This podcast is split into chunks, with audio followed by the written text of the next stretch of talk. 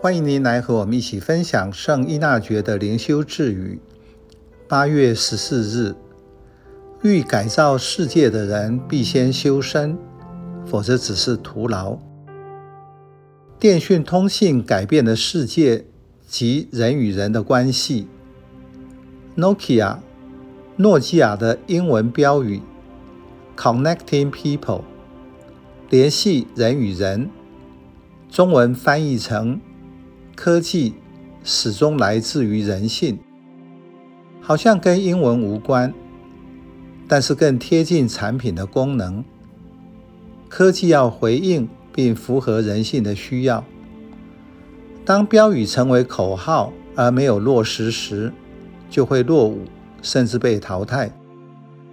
这句智语说：“涉足改造世界的人，必先从自身做起。”否则便会徒劳无功。就如常听到的这句：“你要点亮世界，必须先要点亮你自己。”你有想要改造世界吗？如果有，很好。你已经开始做了什么？如果没有，看，耶稣在福音中邀请门徒改造世界。作为基督徒，听，他现在邀请你，你会如何答复他？别忘了，改造世界是你来到这个世界的目的。改造世界不能只是一句口号，具体落实要从人开始。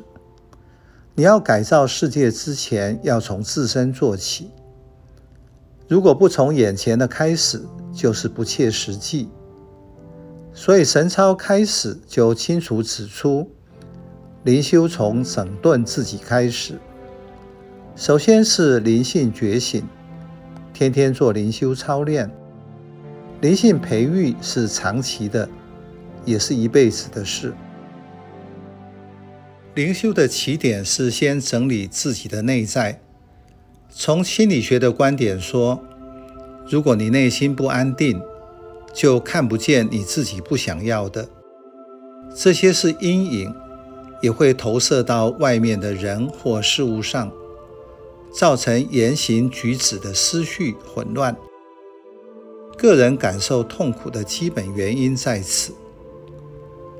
醒察是改造自己最好的灵修方法。有些人在练习意识醒察时感到困难。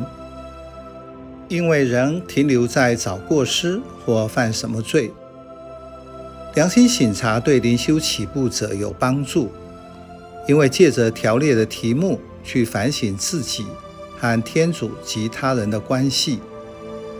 但是停留在这种态度，灵性就会失去动力，因为只看到重复犯同样的罪，却无力改善。意识省察不是找生活中的犯错。而是要与主同在，体验他的慈悲和无条件的爱。